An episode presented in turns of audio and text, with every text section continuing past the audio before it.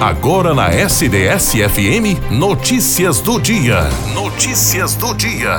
Olá, esse é o Notícias do Dia. A Catedral de São Carlos será palco neste sábado, a partir das 10 horas da manhã, da cerimônia religiosa de posse canônica do novo bispo. Dom Luiz Carlos Dias, nomeado pelo Papa Francisco no final de outubro.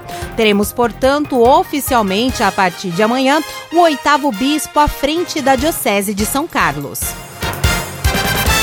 As 59 unidades do Bom Prato, aqui no estado de São Paulo, terão cardápio especial de Natal no dia 24 de dezembro. O cardápio diferenciado foi elaborado por cada unidade e traz tender chester ao molho de laranja, cupim assado ao molho de manteiga, lagarto assado e até filé suíno ao molho de maracujá além de escondidinho de batata com carne moída e o tradicional arroz com feijão, legumes, saladas e sobremesa, mousse de limão, pêssego, panetone, doce de banana, entre outros.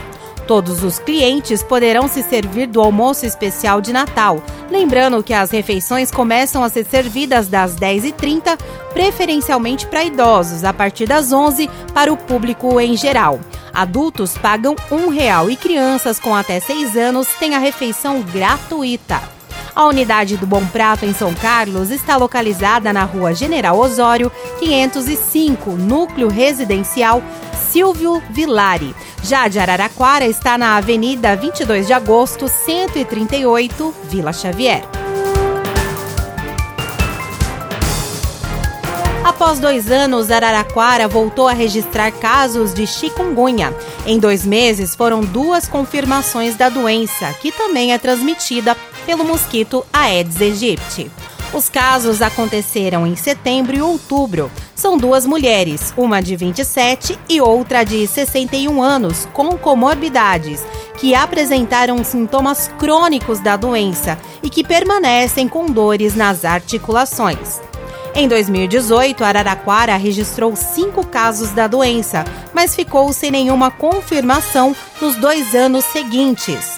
A doença é dividida em três fases: febril ou aguda, com duração de 5 a 14 dias, pós-aguda até 3 meses e crônica, quando o quadro dos sintomas persistem por mais de 3 meses.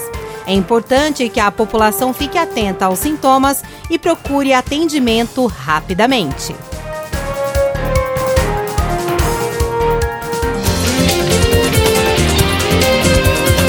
Você ouviu Notícias do Dia SDS-FM. Junto com você.